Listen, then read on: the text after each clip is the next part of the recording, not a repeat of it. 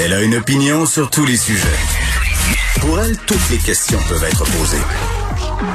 Geneviève Peterson. Cube Radio. Salut à tous, bienvenue à l'émission. Merci de vous joindre à moi pour les deux prochaines heures et demie. On va s'en aller dans quelques instants au point de presse que tiendra François Legault, euh, que tiendront, pardon, parce qu'ils sont trois, François Legault, Christian Dubé et le docteur Horacio Arruda. Parce que là, évidemment, euh, on a moins de cas à Montréal. C'est pas le cas nécessairement dans toutes les régions du Québec, mais on a fait des recommandations. La santé publique euh, de Montréal a fait des recommandations à l'effet que ça serait peut-être une bonne idée d'abaisser, si on veut, euh, le niveau d'alerte le concernant les consignes sanitaires. Donc, de nous laisser un peu de lousse là, à Montréal pour que les gens puissent euh, regagner certaines libertés, par exemple, aller au gym, euh, certaines activités culturelles aussi. On parle des bibliothèques, donc il en sera certainement question au point de presse. petit retour aussi sur les élections américaines. Là, vous suivez ça comme moi, Joe Biden qui s'enligne pour faire son entrée à la Maison Blanche et Donald Trump qui s'enligne pour faire son chiard. à la cour. Ça, euh, je pense que personne est étonné. Je voulais, avant euh, d'aller au point de presse, peut-être vous raconter ma petite aventure de ce matin euh, en allant à l'école des enfants en voiture. parfois, j'y vais à pied, parfois, j'y vais en voiture. Ma fille, ce matin, avait oublié son cadran. Donc, évidemment, monte en haut, maman, vite, vite, faut que tu viennes me porter à l'école, sinon je vais avoir une retenue, bla, bla, bla, bla, bla. Je pogne mon char, je m'en vais à l'école. Et là, pour vrai, j'ai été catastrophée de voir à quel point les gens font des entourloupettes, des entraves à la, sécurité routière parce qu'ils sont tannés. Sont tannés d'être pognés dans le trafic et dans les cônes. Et là, ils s'adonnent à faire de la conduite dangereuse. J'en revenais pas de voir ça. C'était pas un cas, là. Je pense que j'ai manqué faire huit accidents en m'en allant à l'école secondaire de ma fille. Fait que je pense qu'on pourrait gérer tout le monde, se calmer le pompon, respecter euh, les règles de la route parce qu'à un moment donné, il va arriver un accident, il y a des enfants qui vont se faire frapper. On dirait que les gens ont plus de cerveau. Drop leur enfant à l'école, puis après ça, après moi, le déluge, advienne que pourra. Je peux m'en aller à l'envers dans un sens unique, je peux faire n'importe quoi. On s'en va au point de presse. Je vais vous dire quelques mots sur euh, les élections américaines, même si on n'a pas encore euh, officiellement euh, de gagnant. Je pense qu'on peut quand même déjà tirer des leçons des résultats. J'ai vu, et puis on a constaté que beaucoup de monde était surpris de voir le petit écart entre les votes pour M. Biden, M. Trump.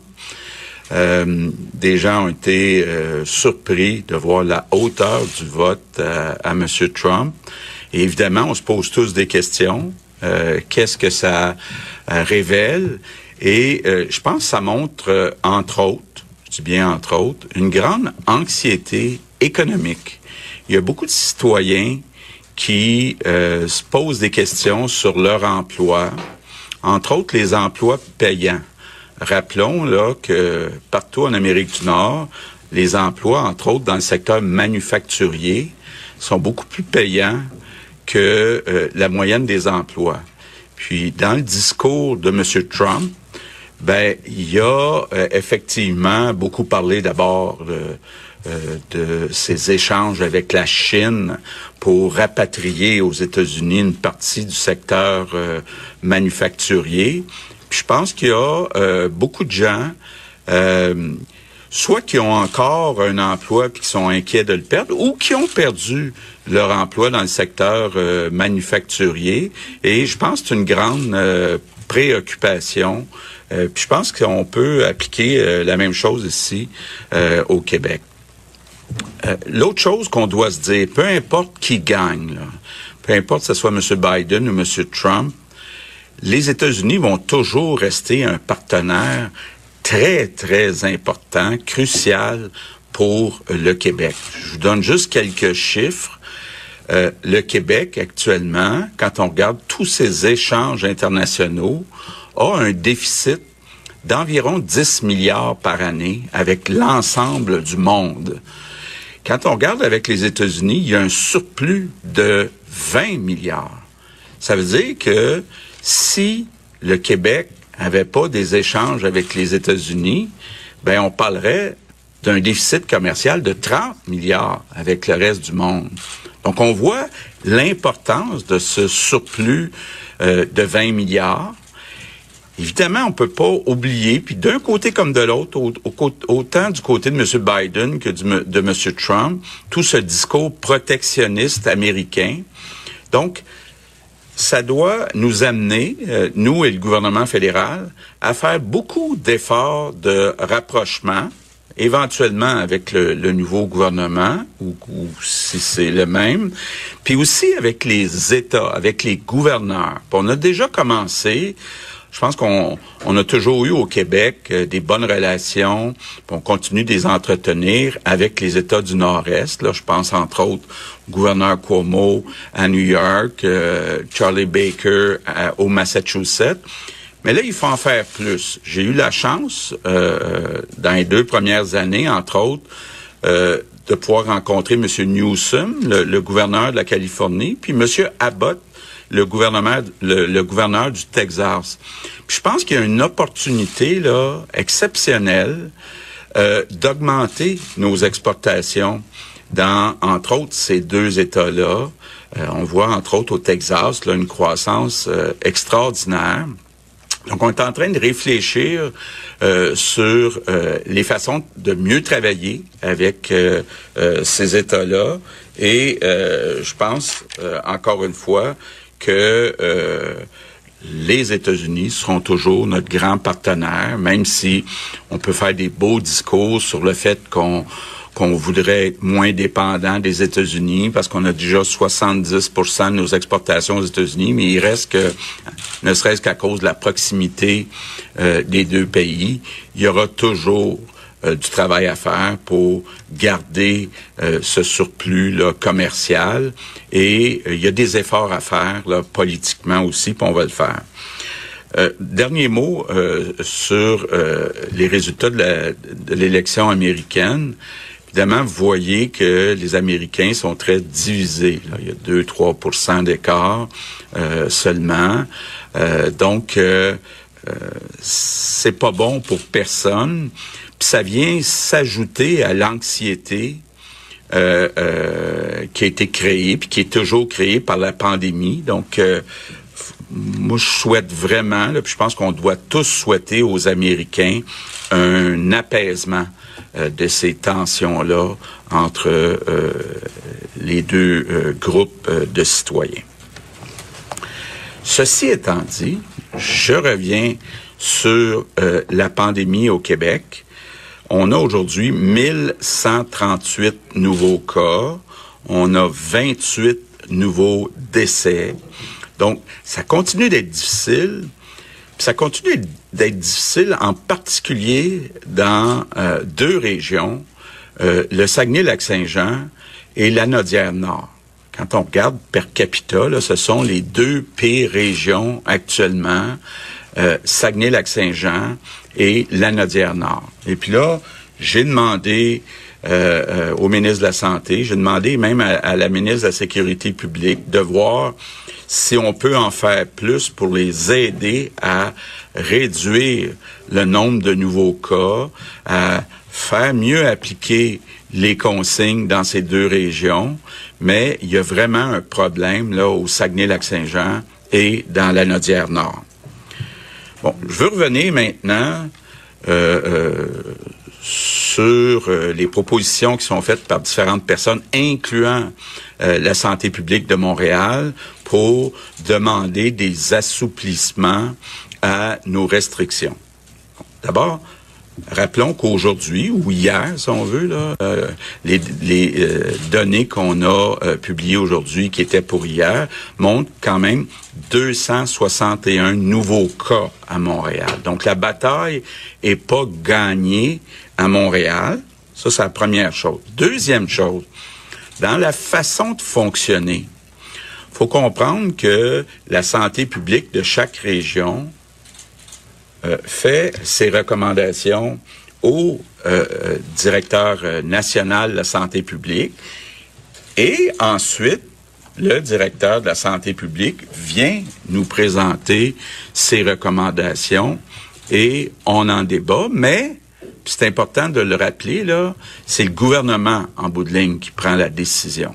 Puis comme je l'ai répété, puis euh, Christian l'a répété, depuis le début de la pandémie, on a toujours accepté les recommandations pour des restrictions de la part de la santé publique. Même dans certains cas, on est allé plus loin que ce que suggérait euh, la santé publique.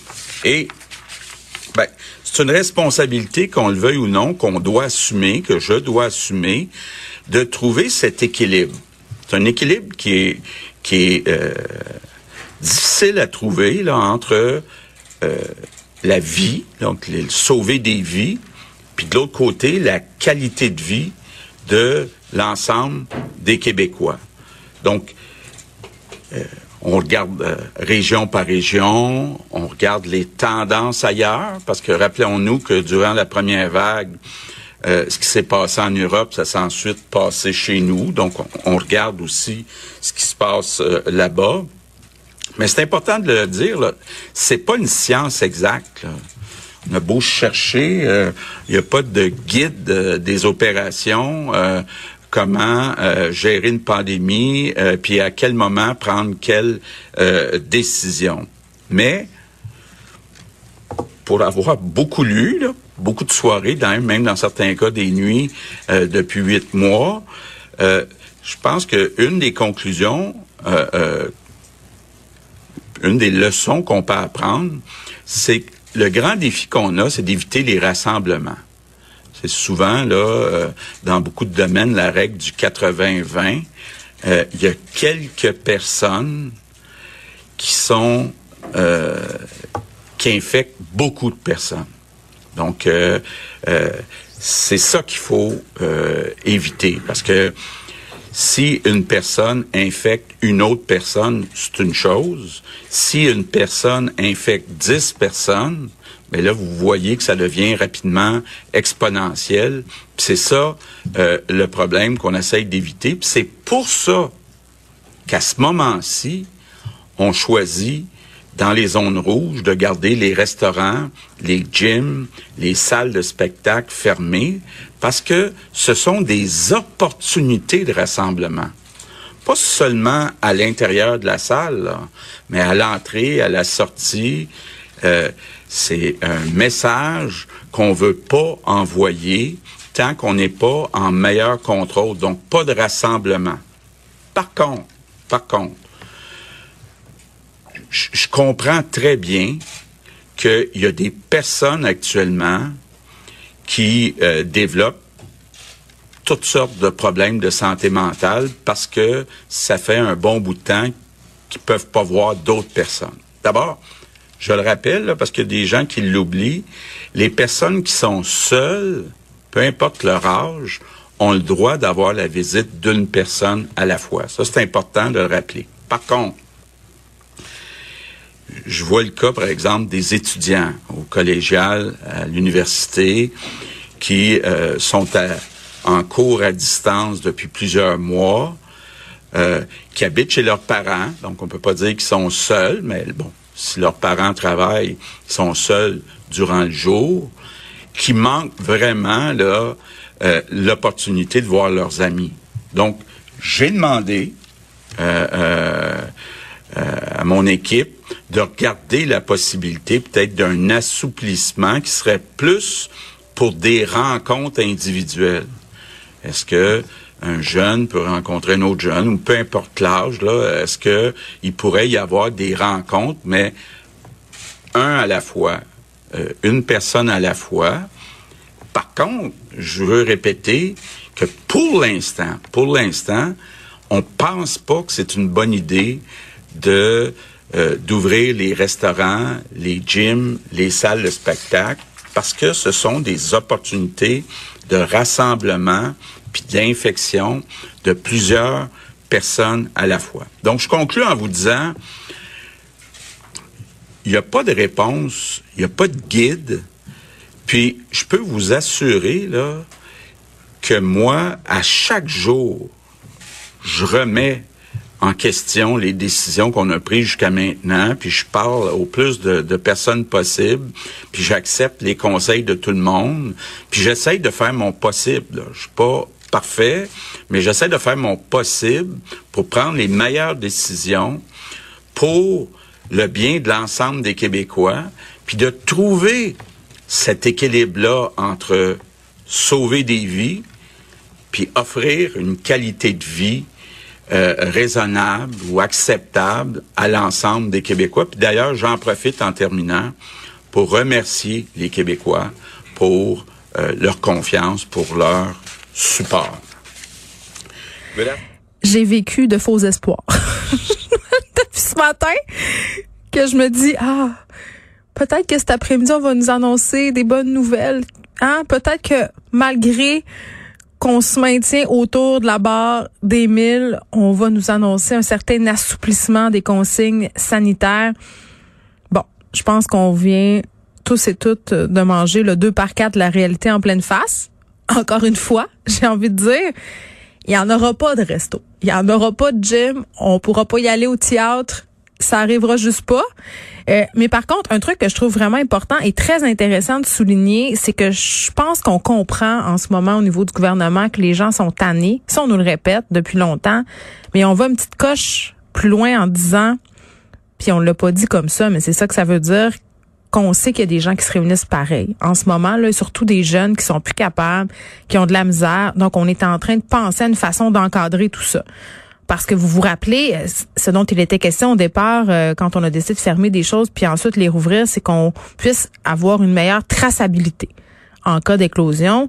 Là, avec les trucs clandestins, c'est sûr que ça fonctionne pas bien et que s'il y a des éclosions, on peut moins les contrôler. Fait que si on, si on encadre tout ça, ça va être mieux et il y aura peut-être moins de dérapage. C'est ce que j'ai envie de dire parce qu'on est quand même à 261 nouveaux cas aujourd'hui à Montréal, plus de 1000 cas au Québec et ça reste encore difficile au Saguenay, euh, dans la Naudière aussi, la Naudière Nord.